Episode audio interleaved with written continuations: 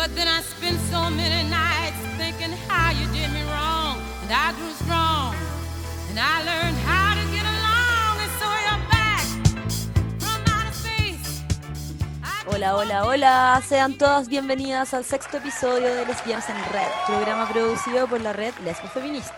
Mi nombre es Isabel y como todas las semanas estoy virtualmente junto a la Cami para hacerles compañía eh, durante esta cuarentena y quiero dedicar eh, el programa de hoy especialmente a todas las madres y en especial a las mamás lesbianas que escuchan este podcast. Oye, sí, un saludo a todas, todas, todas las mamás, eh, las mamás lesbianas, que, qué mejor deben estar celebrando hoy día. Bueno, es un día más que nada, como todos sabemos, un poco comercial, pero lo importante es que eh, podamos aprovechar más que nada, sobre todo en estos tiempos, a, a nuestra familia o a nuestros seres queridos principalmente. Oye, Isa, junto con saludarte también desde acá, desde mi casa, quiero saludar como siempre a todas quienes nos escuchan, las lesbianas y por supuesto que a la comunidad LGTBIQ+, y quienes siguen este podcast porque lo estamos sacando todos los, eh, los días lunes, así que para que nos sigan escuchando y por supuesto contarles a quién tenemos hoy día en el programa de hoy.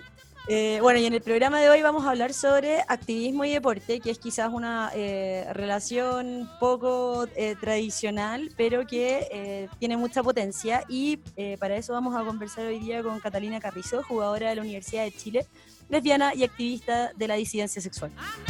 Hola Cata, te queremos saludar y además eh, decir que hoy día está, justo hoy 10 de mayo está de cumpleaños, así que Cata te deseamos muchas felicidades. Feliz Muchas gracias. 22 años.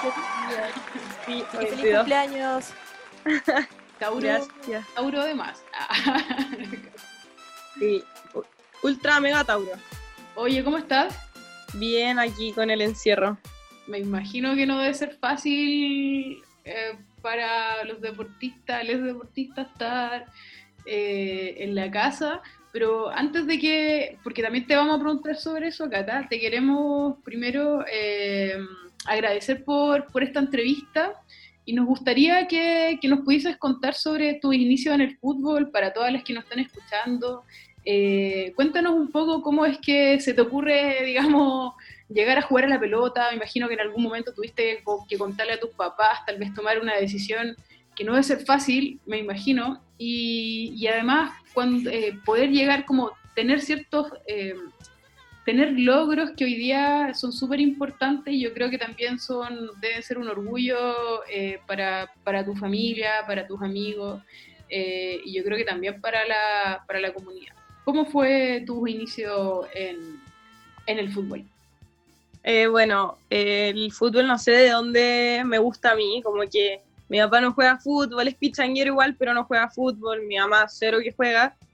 Eh, pero yo siempre jugaba con mis vecinos en el condominio, jugábamos en la calle, eh, yo era la que llevaba la pelota al colegio, entonces era la que estaba metida en las pichangas, jugaba con falda eh, a la pelota y ahí empezó el, el gustito de jugar en la calle con mis amigos, jugar mundialitos, jugábamos 25, no sé, pues son juegos típicos de, de la calle. Y en el colegio, de hecho, no sé, me citaron al apoderado porque yo me juntaba con puros niños, pero en realidad era porque, claro, pues yo llevaba la pelota, entonces yo hacía los equipos y, y nada, pues el profe estaba impactado y mis papás como, puta, ¿qué queréis que hagan? Cuando así llevan la pelota, ¿cómo no se va a juntar con los niños? Entonces igual era un poco tema, pero en ese entonces era muy tranquilo en mi casa. Después empecé a ir como a escuelas de fútbol, porque yo antes hacía velocidad en patines, cuando más chica. Entonces, no sé, pues, yo tuve un accidente y ahí me dio un poco de susto seguir en ese deporte. Y además, después de las carreras, yo siempre jugaba a la pelota en patines. Como ves que lo cuento, la gente se ríe, se impacta, es como, Como raro. Sí, aunque no lo crean, jugaba a la pelota en patines. Y pucha, en verdad un deporte tiro más que el otro y como que no me, no me equivoqué en elegir, me hace demasiado feliz y ahí es como cuando empiezo a jugar, que fui a una escuela de fútbol de Cobreloa con el Ulo Socias, que es un, un exjugador de la U y que fue el que hizo debutar a Alexis Sánchez en Cobreloa, entonces tenía como importancia el caballero. Bueno, y él me el primer entrenamiento y quería llevarme como a cadetes de la U femenino. Ya. pero le dice a mi papá, se lo sugiere a él y mi papá, no, si esto es un hobby nomás, onda, no te preocupes, si se le va a pasar, déjala que juegue acá un ratito. y filo, yo me enteré después de eso. Oh, Ya estuve ese tiempo en Cobreloa, después estuve en una escuela de Unión Española. En todas estas escuelas yo jugaba solo con niños, era la única niña que jugaba, pero para mí en verdad no era tema. Y finalmente en la Unión me dicen como, oye, ¿sabéis que hay un equipo de mujeres? Eh, pero eso sí queda en San Bernardo. Ya, mi papá fue la aperrado, me apañaba, así que me empezó a llevar y, y nada, pues estaba en la escuela de fútbol femenino de, de la Unión los sábados y los domingos seguía con los niños y ya para mi cumpleaños me regalan como la inscripción a la escuela oficial de la Cato porque yo soy hincha de Católica. Ya estuve de, no sé, de mayo a diciembre y el entrenador que manejaba la escuela era el mismo entrenador de la categoría sub-17 y de la adulta. Así que él me dice a mí en ese entonces, eh, oye, me gustaría que fueras parte del equipo de la sub-17, eh, no sé si te tinca la cuestión, y ahí yo no le pregunté a mis papás, entonces le dije que sí, después solo le informé a mis papás como, oye, eh, ya pasé a la, como a la selección de la católica y, y ya estoy en el equipo, así que el otro año parto jugando. Y ahí quedaron así como, eh, pucha, bueno, ya cagamos, no había mucho que hacer. Así que esa es como mi entrada un poco al fútbol ya más, entre comillas, profesional. Oye, y ese fue el, el digamos, como eh, quedaste en la sub-17 de la Universidad Católica, ¿cierto? Sí, eso fue como el 2011, 2012, por ahí. ¿Qué edad tenías ahí, más o menos? Pucha, unos 12, 13 años. Ya, está ahí jóvenes. Bueno, eres todavía joven, pero estás más joven todavía, estás cabra chica. Y, y de ahí, ¿cuánto tiempo pasó como para que te nominaran a la selección chilena? Eh, fue poco. Estuve en Católica en la sub-17. El primer año igual me costó un poco como tomar el ritmo de, de, lo que es el fútbol como ya más profesional. Pero el segundo y tercer año como que la rompí, salí goleadora de la categoría. Eh, fui capitana también en Católica. De hecho, el 2015 eh, fui al sudamericano de, eh, de Paraguay. Era categoría sub-17 eh, ahí seguía en Católica y en Católica estuve tres años. Después de esos tres años me llega como una oferta, por así decirlo, que uh -huh. en realidad no es una oferta monetaria, sino de, de jugar, donde me querían en la U. Uh -huh. Mi sueño era ser campeona, eh, me daba lo mismo el equipo, y ahí, por más que me gustara, no sé, la camiseta, prioricé el tema de, de querer mejorar como deportista, de nuevos desafíos, entonces ya accedí a cambiarme de equipo, me fui a la U y el primer semestre salimos campeonas. Buenísimo. Así que fue muy bacán. En 2015 llegué a, a la U y mmm, el segundo semestre salimos segunda, luego pasé a la adulta, porque cuando cumplí 17 pasé a la adulta. Sí, sí. Eh, y el año siguiente en la adulta salimos campeonas con la U, en la apertura en el 2016. Mm. El segundo semestre no nos fue tan bien, no me acuerdo qué, qué posición sacamos perdimos el, el, partido que era como la Copa de Campeones que te aseguraba el cupo a la Copa Libertadores. Y después de ese año eh, yo quería como seguir jugando, la U estaba jugando poco porque era súper chica, porque había un plantel súper amplio. Y finalmente busqué irme a otros lados, a conseguir, no sé, eh, nuevos objetivos, sueños, etc.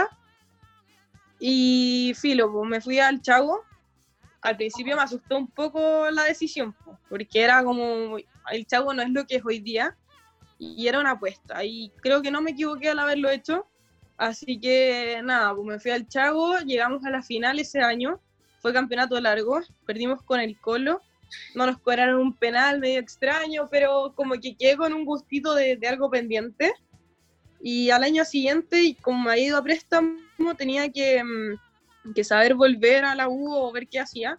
Y finalmente me quedé en el Chavo. Así que estuve ahí eh, otro año más, salimos campeonas y ahí clasificamos a la Copa Libertadores y ya el año pasado eh, hicimos buena campaña, conseguimos el bicampeonato, quizás no de la forma que esperábamos porque terminó siendo por secretaría por un tema de tabla, pero fuimos a la Libertadores y cumplí un sueño hermoso que era haber ido a la Libertadores, además de haber ido a un segundo sudamericano en 2018 que era de la categoría sub-20. Entonces, nada, pues mucho, muchas alegrías por el fútbol y ahora en busca de más desafíos me fui a la U y estoy de vuelta. Bueno, en la época, la época de oro del, del Chago Morning en la rama femenina. Oye, y siempre de, de delantera, ¿no? Como de nueve, sí. por ahí, ¿sí? Sí, de nuevo de extremo. Igual, no sé, pues todas creo que manejamos varias posiciones, entonces a veces parcháis como de volante, pero es algo que el fútbol lo va dando, pero, pero si me preguntáis a mí, delantera neta. Ya, buena, una goleadora. Oye, Cata, y cuéntanos un poco cómo, cómo pasa una futbolista profesional a, a incentivar iniciativas como de activismo o a meterse en el mundo activista a través del deporte, que fue lo que, que empezamos a ver como post estallido social. Eh, Eh, eh, pucha, como que para mí nunca me han gustado como, como las injusticias de la gente. O sea, igual tengo una, una situación mucho más cómoda que quizás varias personas en Chile, pero tampoco me considero que, no sé, pues que tenga también las mejores condiciones. Entonces creo que hay que ver a las personas del lado y, y siempre darse cuenta de lo que está pasando a nuestro alrededor. Por el fútbol, al menos yo puedo conocer muchas realidades diferentes de mis compañeras, eh, de campeonatos, de equipos, y te vas dando cuenta de quizás cómo es el mundo, que hay otras personas que se encierran en una burbuja y, y no lo ven. Y creo que si uno tiene los medios de poder ayudar al del lado, ya sea, no sé, luchando o, o también solidarizando o como sea, creo que hay que hacerlo. Y bueno, cuando pasa, por ejemplo, todo esto del estallido social, yo estaba en Ecuador, estaba en la Copa Libertadores y allá nos comimos, de hecho, el estallido social que hubo. Eh, fue súper fuerte porque tuvimos que vivir toque de queda allá, como vivir una represión grande, aunque a nosotras no nos afectara, pero igual emocionalmente era súper difícil porque decíamos como, pucha, en nuestro país nunca hemos vivido esto porque somos todas más chicas que la dictadura. Entonces era como súper chocante estar en otro país y, y estar viviendo ese tipo de represión y después pasa que está ya todo acá en Chile y no sabíamos mucho, allá las teles estaban como todos los canales tomados por los mismos del gobierno, entonces mostraban solo películas, así que ahí Twitter se hizo nuestro mejor amigo, pero también Twitter tiene, eh, es un arma de doble filo porque podéis ver muchas cosas y quizás a veces también se ven cosas más graves. Entonces fue súper fuerte. De hecho, ya tuvimos buena campaña en los Libertadores y, y después volvimos a Chile con el miedo de que no sabíamos si, si íbamos a poder viajar o algo así. Y de hecho llegábamos como, no sé, aterrizamos y quedaba como una hora para el toque de queda, que fue creo que el último día de toque de queda. Y era súper chocante ver a los milicos en la calle porque nosotras no estábamos acostumbradas a eso. Por más que veíamos las noticias, era como un mundo irreal ver que, no sé, que estaban disparándole a la gente, ver la represión como por redes sociales era tremendo. Y me acuerdo que la primera marcha a la que fui, que creo que fue al día siguiente de esto, fue a la del millón, creo, la del 25. Y nada, pues como que ahí te das cuenta de lo que estaba pasando, me tocó salir corriendo porque se pusieron a disparar, entonces corrí como casi que de la plaza a mi casa y fue como, loco, en verdad nos están matando, no les importa nada. Y ahí fue como que un, un cambio de chip y, y de darte cuenta de lo que estaba pasando. Yo seguí yendo a las marchas y iba como, como con carteles, iba en modo de protesta y sentía que necesitaba hacer algo más que como, no sé, desde mi posición de, de, deportista, que quizás tengo un alcance de algunas personas, necesitaba poder hacer algo y generar un cambio. Y como que con todo esto, el, no sé, el 8 de noviembre se hizo el 8N, que fue como un poco temática feminista. Me acuerdo que con la activamos esta instancia de jugar, que yo lo conversé con las chicas y, y fue como, bueno, podríamos hacerlo y hicimos la, la convocatoria, lo hicimos en seminario, pero fue como más llevada como solo al mundo del fútbol. Y para mí esa instancia no era tanto para el fútbol, yo sentía que era como, ok, utilizar el fútbol para unir algo socialmente. ¿Cómo, cómo era un poco, qué fue, qué fue, lo que pasó ese día? Porque yo creo que quizás las que están escuchando como que no, no saben bien cuál fue la convocatoria o qué es lo que sucedió ese día. Eh, ese día hicimos la convocatoria de, de hacer una pichanga, que es como lo que se hace ahora los viernes, pero la, la, llamada la hizo como la ANJUF, aunque la hicimos como de manera, como por decirlo anónima, porque no queríamos que se camiseteara por algo. Y, y, la idea fue como hacer la convocatoria, pero como la llamada fue muy desde el fútbol, llegaron niñas del mundo del fútbol. Entonces llegaron como jugadoras, llegaron hinchas, y así como, no sé, pues cabras de este medio.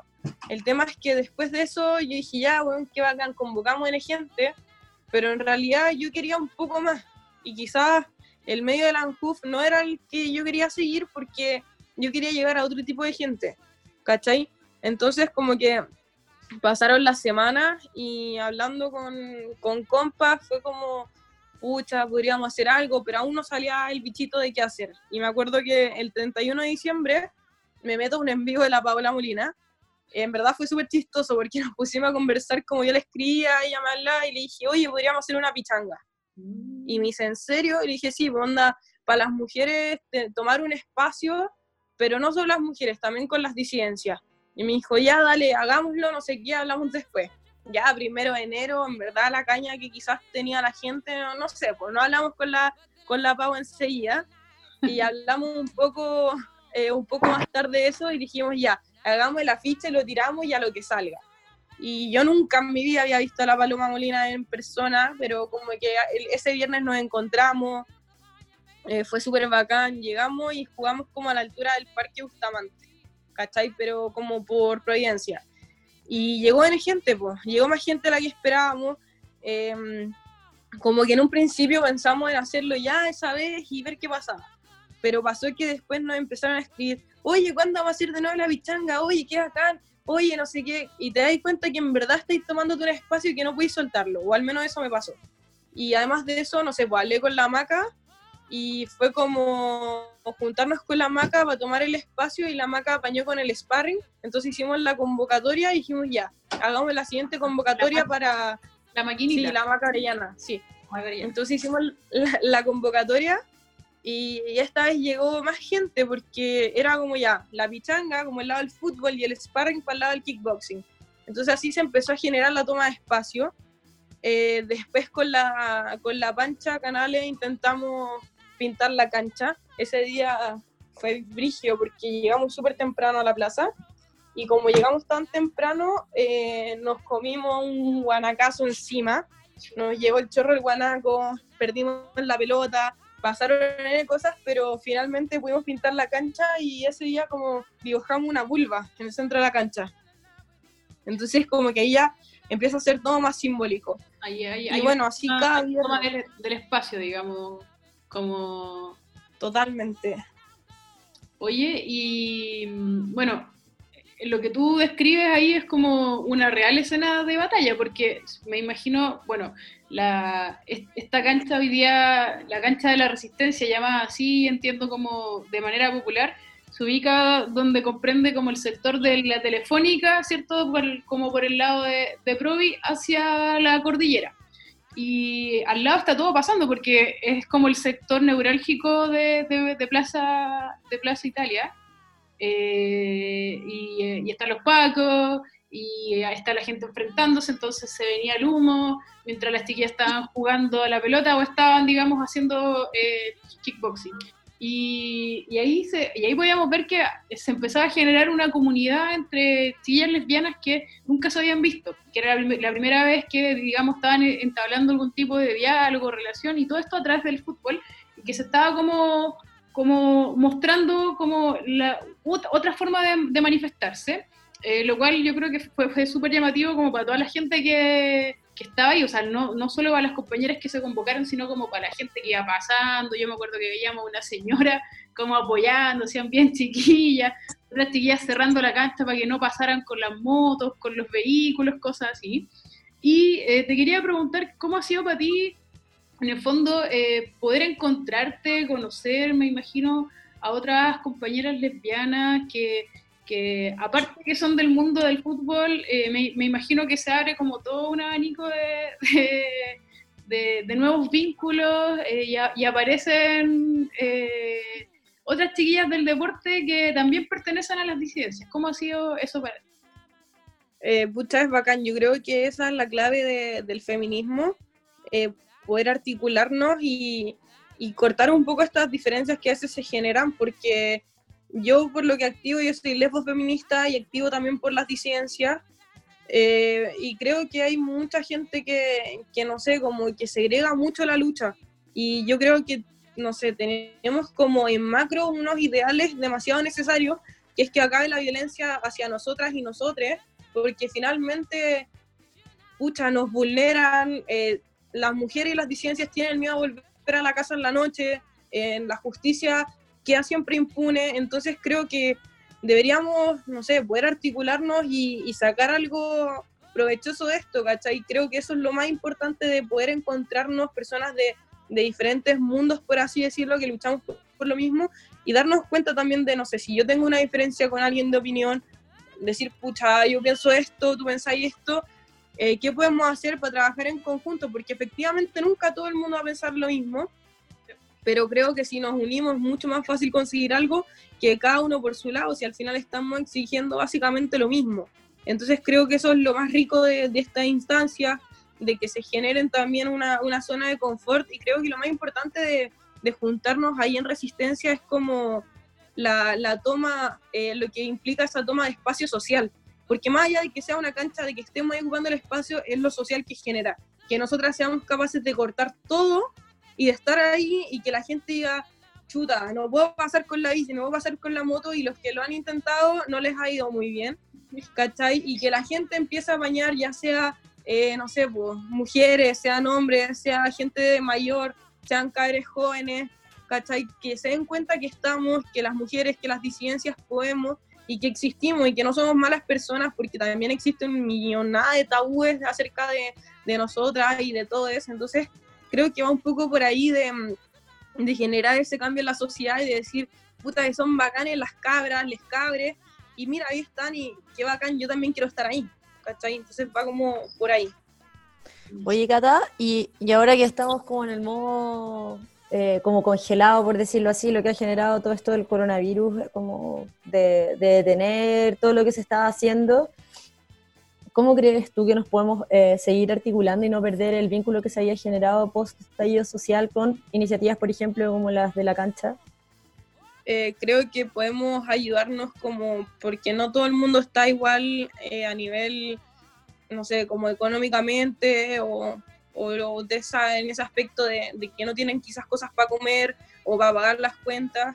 Por ejemplo, ahora yo doné una camiseta mía para hacer una rifa por Karen Ulloa y sería bacán que, no sé, pues, quizás a alguien no le cuesta nada aportar una luquita para comprar un número, más allá del número, sino para apoyarle a una compa que no tiene cómo vivir hoy día, que está necesitada full de, de, ayuda y quizás, pucha, como íbamos cada viernes a apoyarnos en esto, o sea, si cada viernes yo voy a comprar una agüita para quienes están jugando ahí y compartir, hoy día puedo compartir así, puedo generar canastas familiares, no sé, pues que cada una saque un paquete de arroz, un paquete de lentejas o qué sé yo, y articularnos y ayudar a la persona al lado. Si al final entre compas tenemos que ayudarnos y, yo creo que en este momento, por más penca que sea todo lo que está pasando, creo que es la hora de, crear el Chile que queremos, el Chile que, que, se acompaña con la persona al lado y de que al final entre todos nos ayudamos. Entonces creo que tenemos que sacarle provecho a esta situación que por más oscura que se vea y que nos haga sentir mal a veces como la soledad, darnos cuenta que en realidad no estamos solos, que la distancia es solo física y que tenemos que ayudarnos y apañarnos entre todos.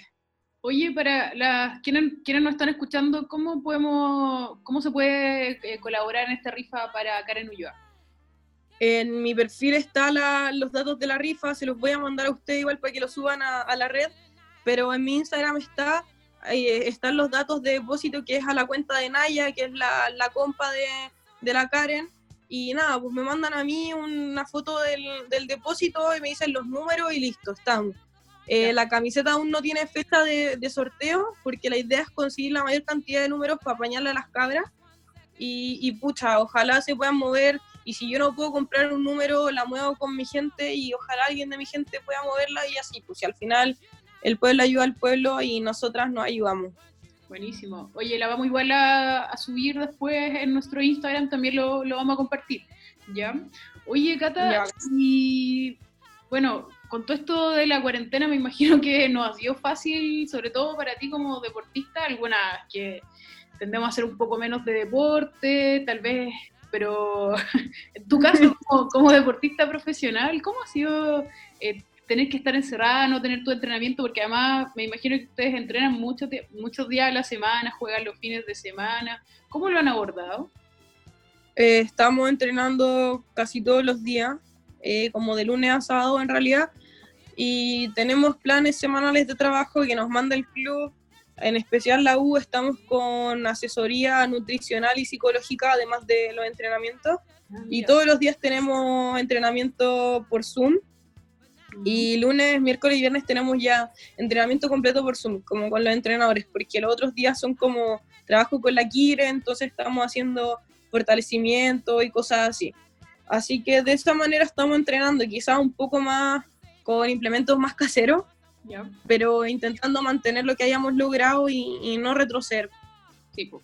Porque además, eh, bueno, hoy día no, no hay partido eh, ni de primera, ni de segunda, ni de ninguna, digamos, eh, en ninguna categoría. Eh, no sé hasta cuándo van a, van a volver y además igual hemos, hemos visto que el mundo del fútbol también se ha visto mermado con todo esto de la, de la crisis social. Eh, nosotros sabemos que hoy día el club le entrega a ustedes eh, algún tipo de ayuda social a la, a las jugadoras. Eh, y, preguntarte como ya para ir finalizando si es que tienen eh, algún tipo de, eh, de algún proyecto que, que tengan pensado, cómo, cómo lo, lo- lo han abordado ahí desde el área como más desde la crisis económica.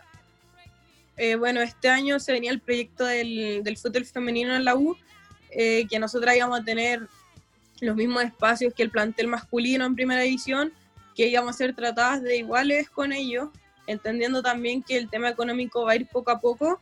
Este año van a partir tres contratos profesionales y pucha, quizás con esto está un poco en pausa, pero al menos la ayuda social que el club nos entrega sigue estando. Por ejemplo, hay otros equipos como el Chago que tiene sueldo a sus jugadoras eh, les tiene contrato y, y los sueldos están con una disminución del 18%, pero que va a ser eh, devuelto como a final de año, entonces las chicas igual tienen como el dinero ahí como, no sé, pues de respaldo. ¿Algún respaldo? Eh, por ejemplo, en el Colo, por lo que entiendo, también no, no, se, no se han visto afectadas, quizás no tenemos grandes eh, llegadas de dinero de las jugadoras, pero creo que al menos los tres equipos que están poniéndole luquita a, las- a las cabras están ahí manteniéndolo y eso es un mensaje súper fuerte y también bacán que esté así y ojalá que después de que todo esto pase el fútbol femenino se dispare y que también los otros equipos apuesten a, a alcanzar lo que están haciendo estas tres instituciones que son Santiago Morning, Colo Colo y lo que es la U en mi caso. Y, y nada, pues en verdad es como tarea para los otros clubes eh, un poco apuntar a esto. Así debería ser en todos lados, pues, con las mismas condiciones y avanzar siempre a, a eso mismo, que al final es como una eh, inequidad permanente o falta de igualdad permanente. Oye, Cata, eh, como estáis de cumpleaños, nosotros todas las semanas ponemos una, una canción muy estelar eh, que generalmente es de lesbianas o eh, mujeres que no sabemos si son lesbianas, pero también lo podrían ser. y como tú estás de cumpleaños, eh, nos gustaría que tú eligieras la canción esta semana, la canción que quieras, y, y nosotros la vamos a poner ahora, y, y con eso ya nos estamos despidiendo de, de esta entrevista. Muchísimas gracias por, por habernos acompañado hoy. Muchas gracias a ustedes, de verdad, bacán la invitación y la instancia y ojalá ustedes y las que están escuchando y las compas de la red y de otras agrupas puedan apañarnos con la rifa y eso, pues y si necesitan algo también, pues estamos en contacto y ojalá poder ayudarnos entre todas y todo esto. Y elijo eh, Seres Extraños de Perota. Ah, buenísimo. Ya. Mazo. Entonces, con, con este, con este temazo cerramos la entrevista en este sexto capítulo a Catalina Carrizo Rapaport, jugadora de la Universidad de Chile. Yo diría que para nosotras es un orgullo eh, tenerte como dentro de, la, de las grandes ligas, porque además el fútbol femenino, que, que si bien ha sido, di- digamos, se ha profesionalizado hace muy poquito, yo creo que desde el 2010 en adelante, nos ha dado grandes logros y créeme que cuando estuvimos en el Mundial, cuando, cuando, cuando estamos viendo ahora el campeonato del torneo oficial, eh, queremos ver fútbol, queremos ver a mujeres jugando la pelota y sobre todo eh, disidencias que mejor, así que eh, vamos con todo y tenemos harta fe ahí en esta Ah. buena. Mi perro se coló en el audio Ese fue el saludo de, de perro. de Ismet. El saludo de Ismet. No, muchas gracias a Siempre ustedes. son muy bienvenidos. Muchas gracias. Gracias, cabras, de verdad. Chao, feliz Cuídense. año, pásalo bacán. Gracias, chao.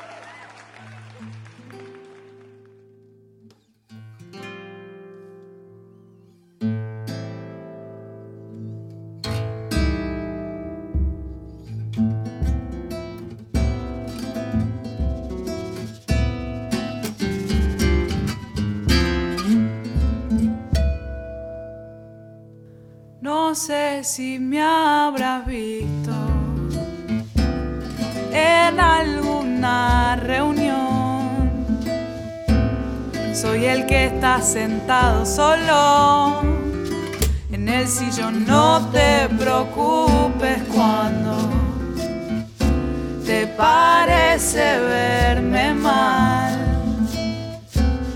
Nada más estoy pensando, que nada más estoy pensando cómo cambiar el mundo. Y cuando duermo boca abajo sueño. Y la mente se va a jugar por allá, dejando el cuerpo acá, no la puede alcanzar. Cuando me acuesto miro el techo y pienso en la cosa de mí que no soporto más, pero no importa el tiempo, está para cambiar y empezar a dar amor de nuevo. Y empezar a dar amor y a recibirlo si estás dispuesto a darlo. Y empezar a ver mejor que están buscando esos seres extraños.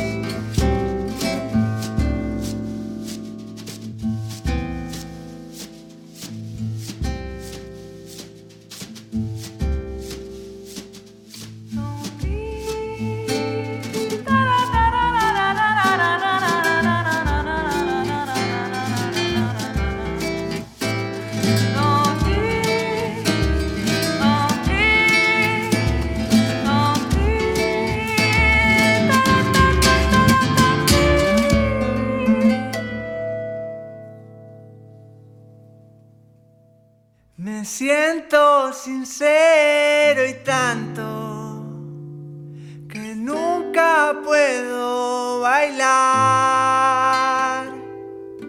cuando no lo está escuchando el corazón.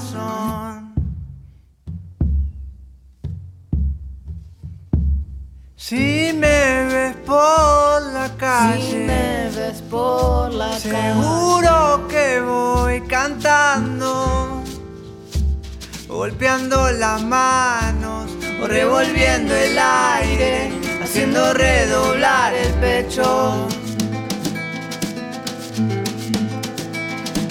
Y cuando duermo boca abajo sueño que la tierra no está repartida entre los que tienen más poder, eso es un ajedrez. Cuando me acuesto miro el techo y pienso que hay una parte que yo nunca te conté. Cuando me quedo solo a veces pienso en vos y en empezar a dar amor de nuevo. Y empezar a dar amor y a recibirlo si está dispuesto a darlo. Y empezar a ver mejor que están buscando esos seres extraños y empezar a dar amor y a recibirlo si está dispuesto a darlo y empezar a ver mejor que están buscando esos seres extraños y empezar a dar amor y a recibirlo si está dispuesto a darlo y empezar a ver mejor que están buscando esos seres extraños. Ahí escuchábamos a las pelotas chingonas, compañeras, ¿cierto?, de Argentina, que estuvieron aquí acompañándonos también en el estallido social en Chile y que siempre es muy bonito escucharlas porque además tienen una maravillosa voz y ojalá que puedan hacer luego su concierto acá en Chile. Isa. Pero Cami, vienen ahora los oficiados. Déjalo así. ¿Verdad, po? Oye, sí, mira, y casi, casi, casi se me va, pero hoy día eh, les quería contar sobre eh, un nuevo proyecto de emprendimiento que levantaron unas chiquillas que son eh, lesbianas escaladoras y que hoy día ya están realizando presas de escalada de madera que reciclan de trabajos que están haciendo por ahí, entonces las agarran y de manera manual, súper artesanal, pero muy bonito, con mucha delicadeza, generan estas presas que ustedes las pueden ir eh, adquiriendo a través de su página de Instagram eh, y ir armando también su muro de escalada en la casa, sobre todo para los las eh, escaladores que hoy día no, no pueden salir por esto de, de la cuarentena. ¿Dónde las pueden encontrar? En presas-lenga, repito, presas-lenga, eh, y ahí pueden hacer sus consultas, pues, les envían los mensajes y las chiquillas les responden al tiro. Este es un proyecto que nació hace muy poco, así que lo, lo tenemos totalmente recomendado, de mujeres lesbianas, son secas las chiquillas, lo están haciendo con mucho cariño eh, y, que, y ellas hoy día están acá en, en la Patagonia, pues se encuentran en, en Coyhaique trabajando, así que hacen eh, envíos para todo Chile, así que chiquilla y la escaladora, la amante del, del outdoor, hoy día también lo pueden eh, pedir para hacer sus entrenamientos en la casa. Así que esa fue hoy día la, las chiquillas que queríamos mencionar en nuestros auspiciadores. Oye, qué buena iniciativa de, de, estas chicas, porque ahora que no se puede hacer mucha actividad física, eh, y sobre todo para la gente que, que, imagínate, que escala y en el exterior y todo, es como una buena oportunidad para poder hacerlo de, en el contexto actual. Pues buenísimo. Sí.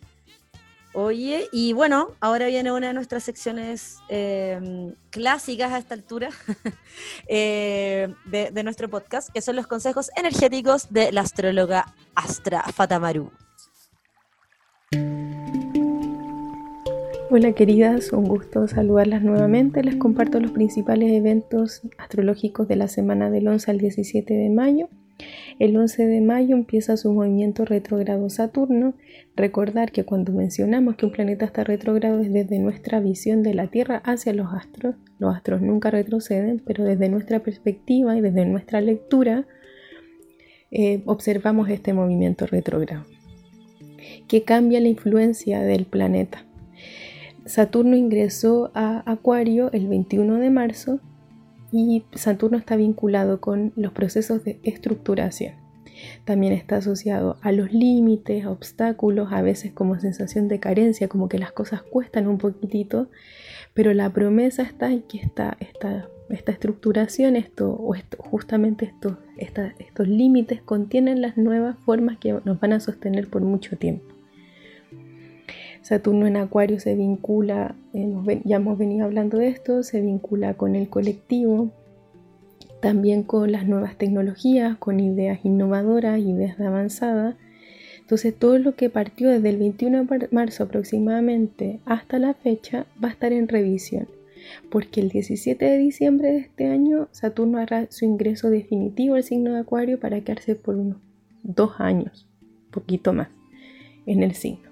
Entonces ahí viene este proceso ya de estructuración como de fondo y en este tiempo que vamos a estar revisando eh, qué es lo que realmente queremos que nos sostengan estas nuevas ideas en este nuevo mundo que pareciera que estamos habitando o que queremos, sobre todo en, en temáticas como colectivas, sociales, eh, estamos entendiendo que hay, necesitamos comunicarnos de maneras que a lo mejor no eran alternativas, pero no, no eran tan parte de nuestro cotidiano y ahora nos estamos enfrentando a, de manera urgente, de manera necesaria, gestionar otros procesos o gestionar los procesos de maneras como creativas.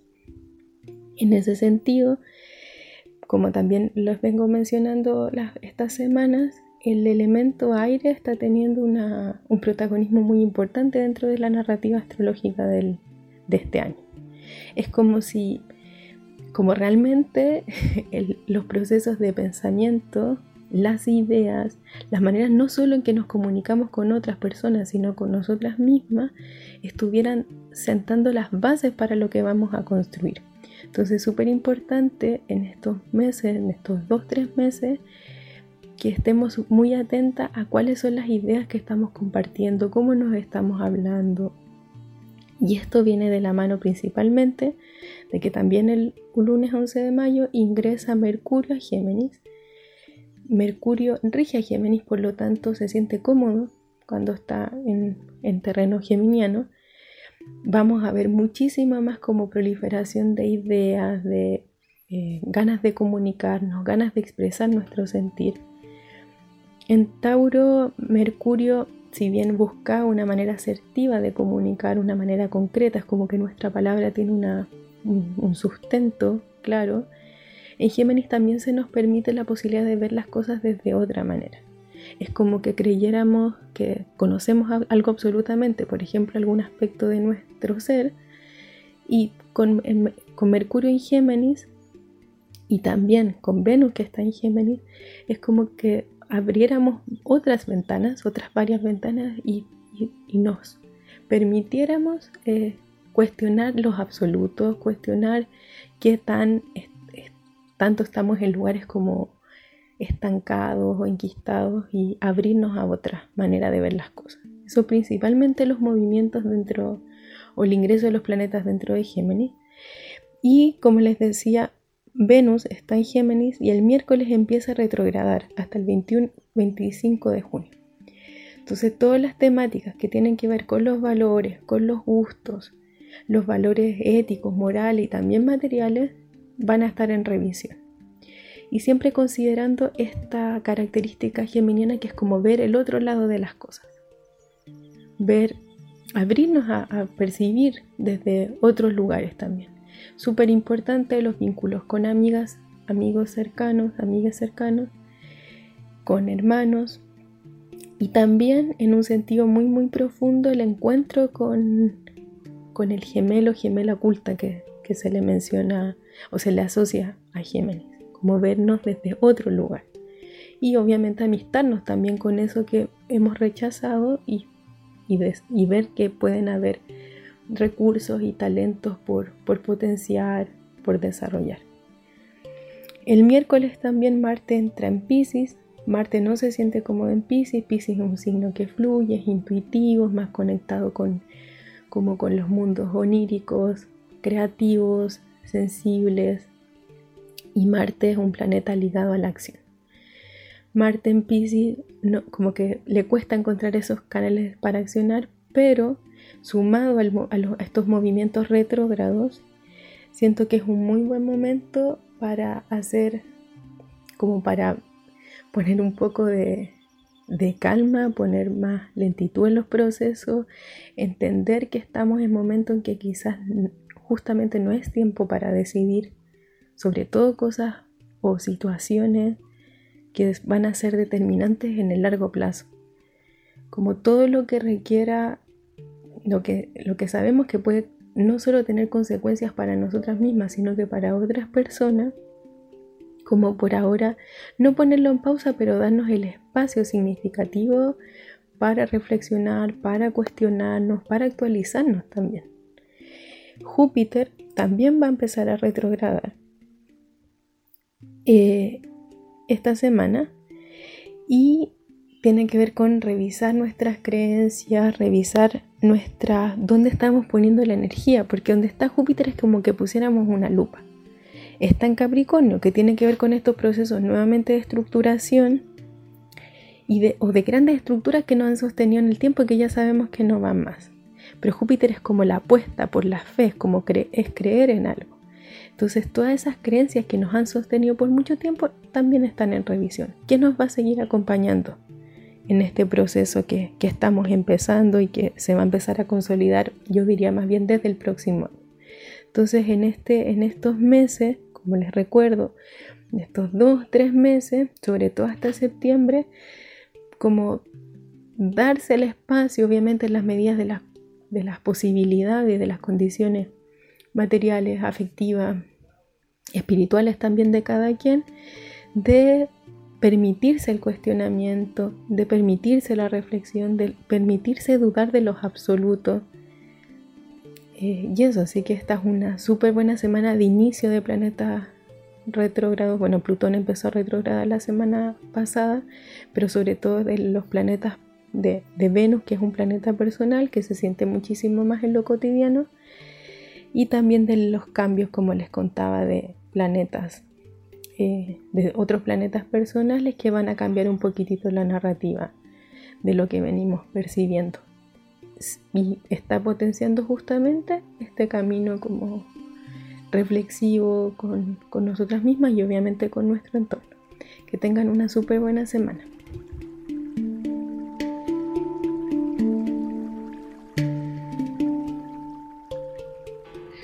Importantes consejos para esta semana que nos trae, por supuesto, la astróloga Astra Fatamaru y a quien ustedes también pueden contactar en su página de Instagram también con el mismo nombre, arroba Astra Fatamaru. Eh, les puede leer la carta natal. Esta chiquilla eh, la entrevistamos en un capítulo de, nuestro programa, en el segundo, y nos cuenta ahí sobre, sobre su experiencia, porque ella fue formada en México, así que tiene harto conocimiento que nos puede aportar.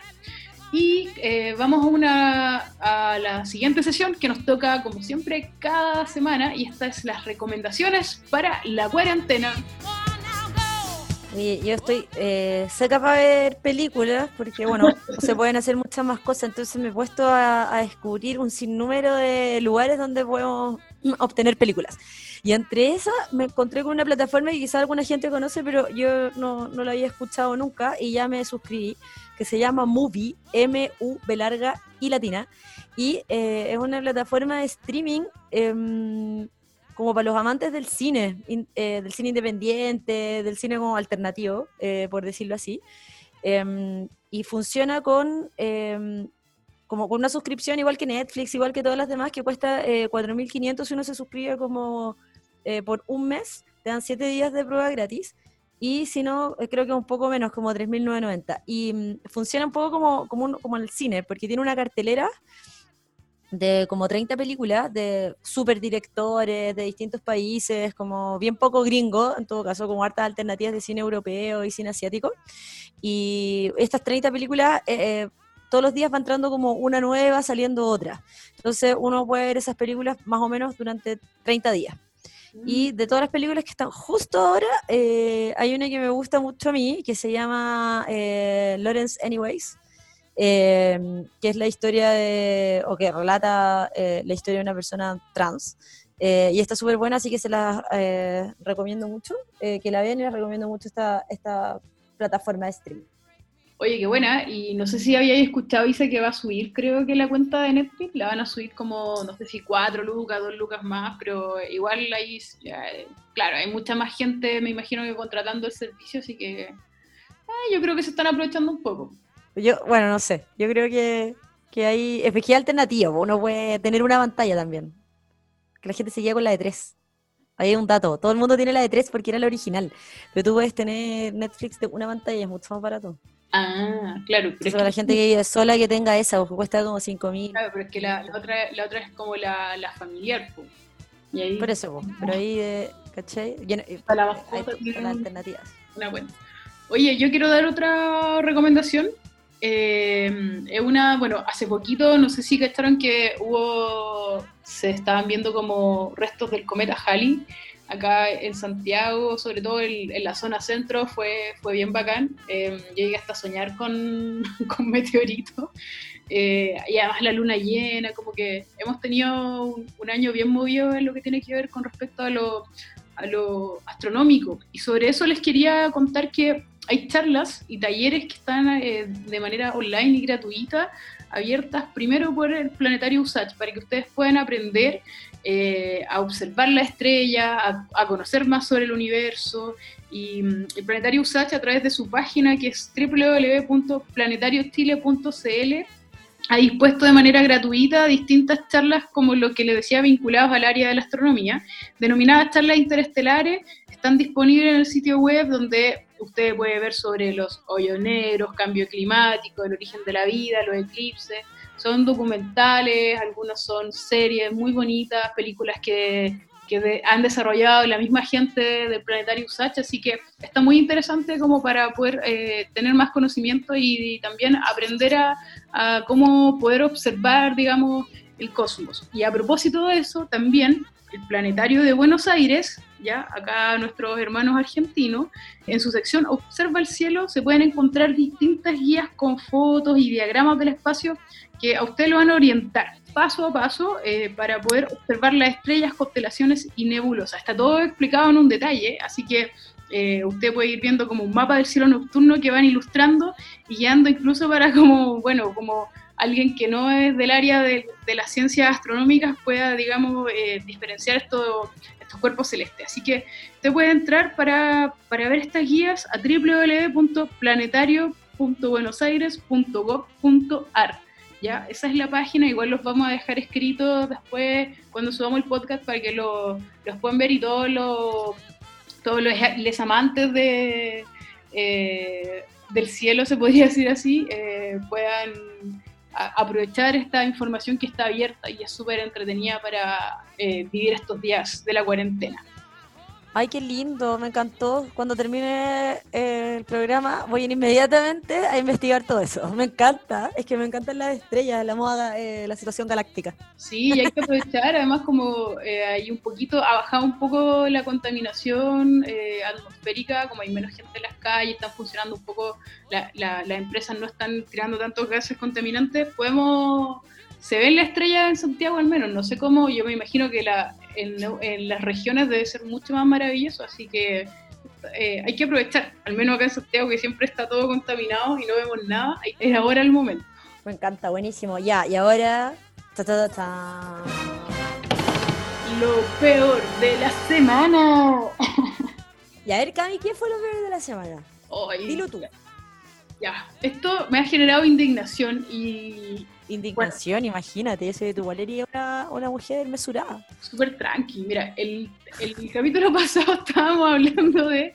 La semana pasada habíamos hablado que ya iban a entrar. Eh, ah, no, pues habíamos, estábamos hablando de que muchas comunas estaban pidiendo cuarentena. Bueno, ocurrió que ingresaron más de 20 comunas nuevas a cuarentena, principalmente comunas, eh, se podría decir, eh, comunas como con menos cantidad de habitantes, pero que están teniendo alta tasa de contagio, sobre todo del sector poniente.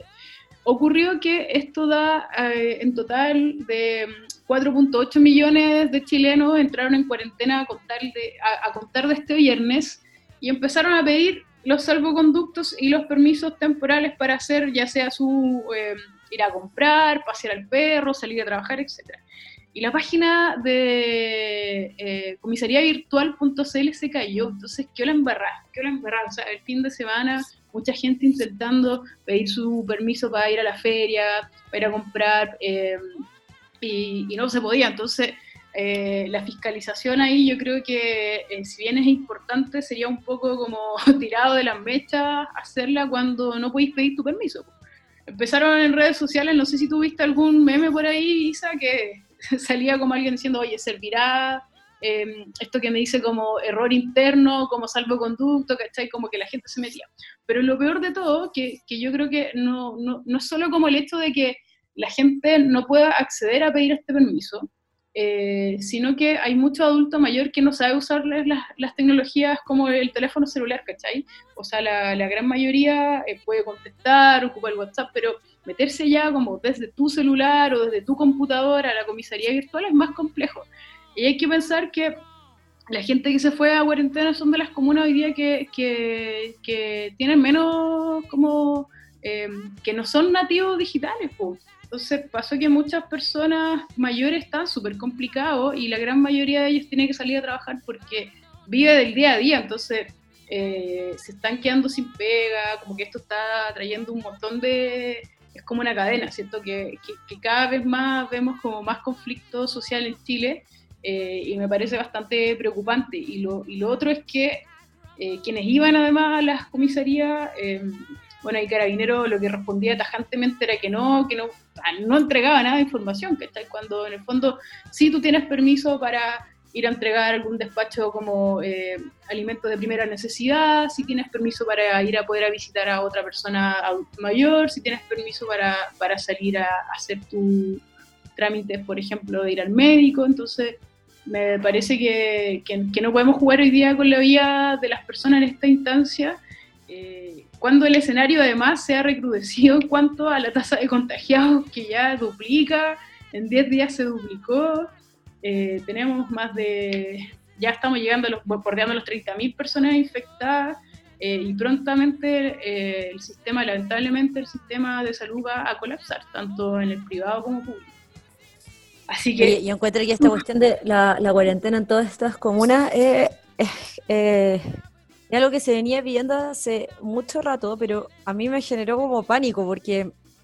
eh, y pasó creo que lo mismo al principio cuando se decretó cuarentena en las primeras comunas que fue hace ya como un mes y medio atrás, porque uno la pide, la pide, pero cuando sabéis que no vaya a poder salir más, se vuelve una cuestión así como súper eh, agobiante. Y de hecho yo creo que sí, po, o sea, la caída de la página de los carabineros, de los pacos, eh, fue claramente responsabilidad de ellos porque hay que, como había que prever que obviamente iba a haber una, una alza considerable en, en- en las visitas a la página. Pero por otro lado también da cuenta, eh, porque hoy día yo me metí en la mañana y no hubo problema para usarla, entonces también da cuenta de que la gente como que le pusiste la cuarentena y colapsó, ¿cachai? Como que se desesperaron y, y que es obvio, porque al final uno, o sea, o mucha gente la estaba pidiendo por temas eh, de salud, pero también cuando te veía encerrado es toda una, una situación y además hay que tener en cuenta que muchas de las personas que viven en las comunas que ahora están en cuarentena eh, tienen trabajos informales. Entonces yo creo que también hay parte del- de la super demanda que había de permiso era para poder continuar realizando eh, distintas labores que les permiten eh, tener ingresos a diario. Eh, y que era algo como que no quizás no había sucedido en la, cuando se decretó por ejemplo eh, cuarentena masiva en el, en el sector oriente donde mucha gente estaba teletrabajando y no tenía problemas para quedarse en su casa entonces creo que igual van a haber una serie de conflictos eh, asociados a eso y esperemos que, que funcione porque hasta donde yo entiendo como que parece que la capacidad eh, hospitalaria y todo se está llevando como un poco al límite eh, ahora. Y he leído en varias partes como en redes sociales pero también en medios como tradicionales y me ha contado gente que tanto en las clínicas como en los hospitales eh, el tema está complejo. Entonces Sí. de esperar que no que no colapsemos no sé bien qué, qué es lo que va a suceder tengo temor Sí, pues y ahí, como decías tú, lamentablemente vemos como las caras, existen dos Chiles, ¿cierto? El Chile de los pobres y el Chile de los, de los ricos y, y lo peor de todo es que este es un, este es un virus que no, que no discrimina, o sea, no le importa tu color, no le importa a quién tú ames, no le importa dónde vivas, afecta a todos por igual. Eh, es otra más de las consecuencias también, yo diría que de un sistema que está pensado como pa- para explotarte y no llegar como a una instancia donde, donde finalmente podamos vivir tranquilos y en dignidad. Así que dicho eso, Isa, eh, estamos finalizando el programa. Yo creo que lo peor de la semana a lo mejor deberíamos partir y terminar con otra sesión, porque como que siento que quedo muy enojada, como el descargo que hacemos. Bueno, la semana pasada fuiste tú, Ah, está bien, está bien, aquí está muy enojada. todavía fui yo. Ya, pero tiremos nue- nuestro grito entonces, para Ya. tirar toda nuestra energía en ese lugar. Y chiquillas, nos vemos, la- o nos vemos, nos escuchamos la próxima semana. Ya, Cami, vamos con el grito, dilo tú. Piedra, papel o tijera. Tijera, tijera, tijera. Ah.